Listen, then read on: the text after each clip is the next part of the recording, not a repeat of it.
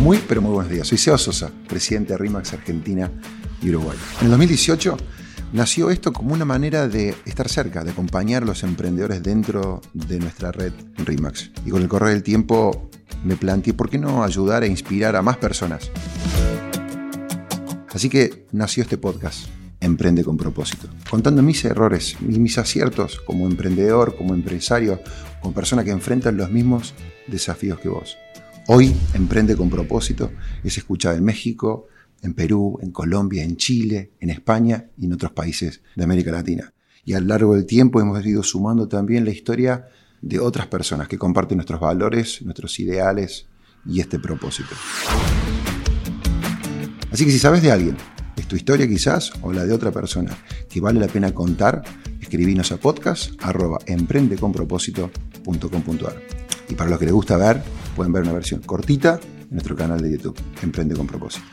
Podcast número 128, Seba Contesta. Lu, arrancamos. Buen día, ¿cómo estás? Muy bien, Sebas. Arrancamos con esta pregunta que la mandó Matinis. ¿Cómo identifico a una persona motivada? Gente motivada es generalmente gente, gente agradecida, gente entusiasta, ¿no? Gente, gente que contagia, yo creo que inspiración, podemos decirlo.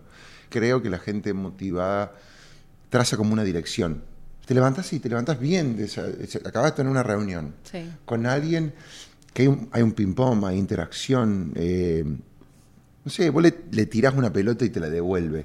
Y te levantás de ese espacio, de ese café, de esa reunión y decís, pucha, la verdad que qué, buena onda. Generalmente la persona motivada para mí disfruta lo que hace. Y, con el correr de los años, si hay algo que, que uno va aprendiendo a raíz de errores, porque cuando trabajas con una persona desmotivada, que tiende a ser desagradecida o trae problemas, la diferencia es enorme. ¿Por qué? ¿Qué sentido? Te drena. te saca eh, energía, decís. Te saca energía. Te da fiaca reunirte con esa gente. Mm. Vos tenés que empujar un poquito más, tenés que, digamos, poner un poco más de tu parte. Entonces, como que, nada, te cuesta un mm. poquito más. Está muy bien. ¿Dejas de hacer cosas que te gustan por cumplir tus responsabilidades? ¿Lo haces por deseo y elección? Esta pregunta es anónima. Y sí, a veces, a veces hay cosas que, digamos, no sé, no, no, no, llegas a hacer o no podés hacer en función de que tenés responsabilidades. No sé, se me viene a la mente que hace una semana cuando estábamos en la gira por el interior, yo tengo, viste, mi rutina de entrenamiento, por ejemplo, y bueno, no podía entrenar y hay una mezcla de elección a veces y también de deseo porque, porque yo me agarro la agenda. Ahora, yo elegí ponerme un café y una reunión y, digamos y después un evento y, digamos y una conversación en el auto con alguien cayendo al aeropuerto y eso fue una, elección mía. Pero a lo que voy es pesa más en tu agenda cuando lo vas ordenando esas responsabilidades que los deseos o a veces haces un mix. Hay un sentido de responsabilidad sí Después hay personas con las que uno tiene mucha afinidad y vos decís, che, qué pena cómo no voy aprovechando esto que estoy acá, digamos, digamos de tomarme otro café con Lu. Entonces, Ah, es una combinación, pero si la responsabilidad definitivamente yo, yo, siento que, yo siento que está. Ese día que nos íbamos de Bariloche, por ejemplo, me acuerdo que le dije a Martín, Martín Caño, amigo y franquiciado en Bariloche, le digo, mira Tincho, mira qué hermoso día para salir a correr, andar en bici. Tenía otras responsabilidades. ¿no? ¿No fuiste? No, pero no, lo que logré negociar con Dotti es este, que me recogieran camino al aeropuerto. Entonces corrí por lo menos, viste, cinco kilómetros yendo para el aeropuerto y me levantaron. Y me dice, va a viajar todo en Chivado. Y digo, no, me queda otra, qué sé yo, no sé, me pongo, me lavo el, baño en el aeropuerto. pero después hay gente que también, hay cosas que, hay gente con la que, que te genera un compromiso extra. ¿Qué quiere decir eso? Y porque hay gente que de repente te, hay gente, ah, pues, si pienso en la empresa, si pienso, si, pensamos, digamos, hay gente con la que yo laburo que no están mirando el reloj, que no están mirando qué hora es, que no están mirando, che, bueno, eh, mira, mi descripción de trabajo no dice que yo tengo que hacer tal cosa. Entonces, cuando vos ves una entrega incondicional, si de repente, viste, vos venís, Lu, y, vos me pedís algo, o yo siento que puedo hacer algo, yo devuelvo con ese mismo compromiso. hay gente que te inspira, te motiva a, dar más. Entonces, digo, vuelvo a esto, ¿no? Eh, hay un poco de responsabilidad y un poco de deseo. Está, muy bien. ¿Qué cualidades o habilidades son indispensables para lograr los objetivos que nos planteamos? Pregunta Maxi Rivero 7. Maxi Rivero, Maxi Rivero creo que nos escucha llegó a nosotros a través de alguien que conoce en Rimax estas cosas locas de las redes. Eh, Maxi es conductor, es eh, chofer, chofer, conductor del subte. Tiene emprendimientos al, mismo tiempo, paralelo, escribió una hermosa, unas hermosas líneas, así que para Maxi un saludo desde acá que nos escucha, en el mundo subterráneo. Vamos a la pregunta, ¿cuál es la pregunta? ¿Qué cualidades o habilidades son indispensables para lograr los objetivos que nos planteamos? Se me viene a la mente quizás tenacidad o determinación, me parece que es como una... Eh, creo que para lograr objetivos claramente uno tiene que viste, machacar muchas veces. A veces las cosas no salen por el primer intento, en el segundo, a veces en, en el décimo intento. Es perseverancia, es no aflojar, no, no claudicar. Después la otra que, digamos, yo creo que me viene es, es, pasión, es, este, esta entrega incondicional, es, agarrar algo que a vos te guste. La ambición sana, ¿viste? Ese deseo, ¿viste? Como que decir, de, de, ir para adelante, de, te, aferra, te aferrarte a, ese, ese, ese propósito, a ese sueño que vos tenés. Y después, creo que foco, foco, claridad. Hay una frase que dice que que a veces el emprendedor no sabe qué es todo, lo, no sabes con claridad todos los pasos que vos vas a dar, pero sí sabes lo que no vas a hacer. O sea, por descarte muchas veces vos terminas llegando. Y yo creo que eso tiene que ver un poco también ese con foco y con establecer prioridades. Está muy bueno. ¿Qué opinas de los co-housing? ¿Crees que puede llegar a ser el futuro de un sector social? Pregunta J. Mangiorama. Sabemos, le explicamos un poco a la gente que es un co-housing. Sí la verdad que tuvimos que investigar un poquito porque al principio yo por lo menos no sabía de qué se trataba y empezamos a ver que los cohousing están en los países del primer mundo, se desarrolló en la década del 70, en Dinamarca, en Suecia, y son una especie, lo voy a hablar así como muy criollamente, como unos conventillos para mm, personas mayores, donde comparten también en los patios, las huertas, y hay un pileta, pileta, es como una convivencia colaborativa, podríamos decir, porque también comparten eh, lo que son todos los gastos que tienen en, ese espacio. En ese espacio.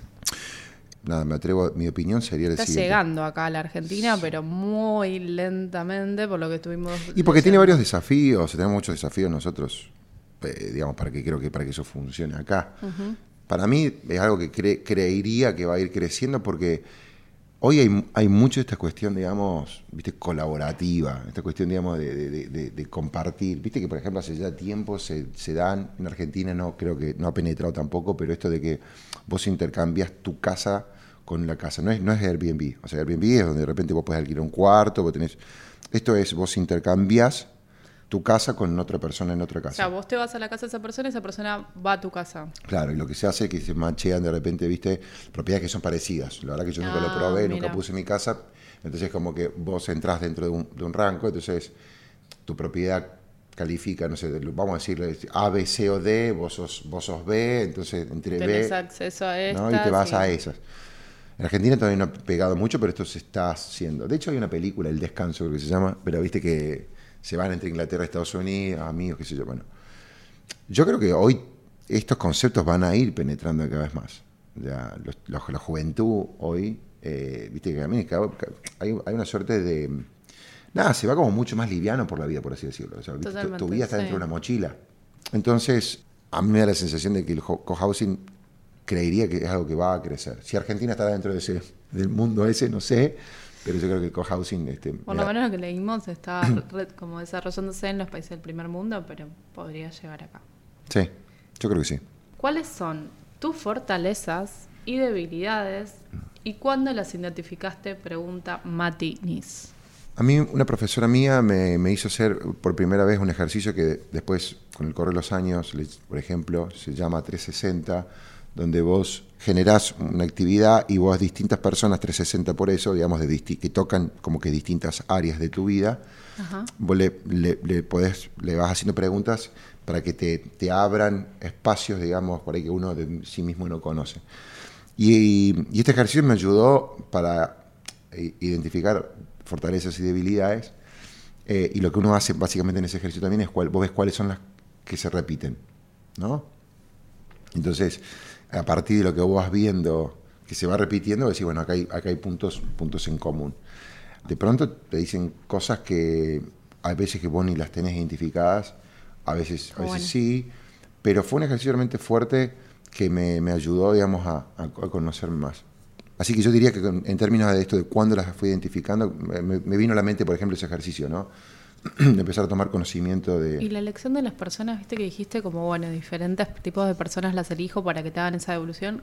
Por ejemplo, no mis viejos, o sea, por más que yo no estaban ahí en la facultad, pero el ejercicio... Eh, alguien muy cercano que tengo, no sé, de toda la vida. Mis viejos, un amigo, sí.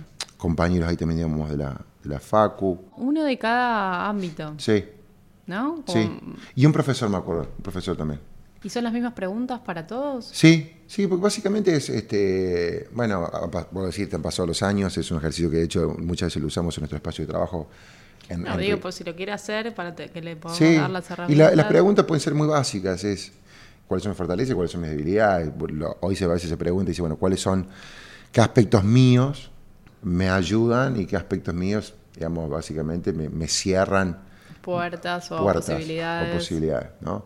Y está bueno el ejercicio porque empezás a leer y es increíble que personas que no se conocen entre sí, que no han hablado, no han compartido notas, empezás a a ver algunas cuestiones en común. bueno. Debilidades, dicen que soy ansioso, me dicen que soy ansioso. Eh, yo sé que te cuesta creerlo a vos, esa parte. No, no, no, no eh, me sorprendiste porque no me imaginé que ibas a nombrar eh, tus fortalezas y debilidades. Tiendo a mi, una debilidad mía es que tiendo a minimizar, viste que todo, viste todo, ¿cuánto puede tardar eso? Dos, cinco minutos, cinco minutos lo hacemos. entonces el, manejo del tiempo, digamos, la gestión del tiempo no, no sería como mi fortaleza. No soy el mejor escuchando, y una vez que las detectás, eh, uno las modifica o, está, o las hace conscientes de los pedidos que hace al resto. ¿Cómo, cómo se maneja una vez que uno...? Tomás nota. Entonces te ayuda a tomar conciencia. Cualquier cambio o cualquier mejora viene a partir de uno tomar conciencia. A, veces la genética, por supuesto, que también es fuerte pero de repente no sé, che, sos calentón, te puede decir alguien, ¿no? Eh, gracias a Dios ese no es uno de mis problemas, pero supongamos que si chico sos calentón. Bueno, tomar conciencia y pedirle quizás a alguien que te diga, che, ¿me podés ayudar? Si vos ves que estoy en una reunión y nada, me salta la térmica, no sé, mirame, viste. Haceme una señal, algo, para que uno baje. ¿Entendés? Eh, Está bueno.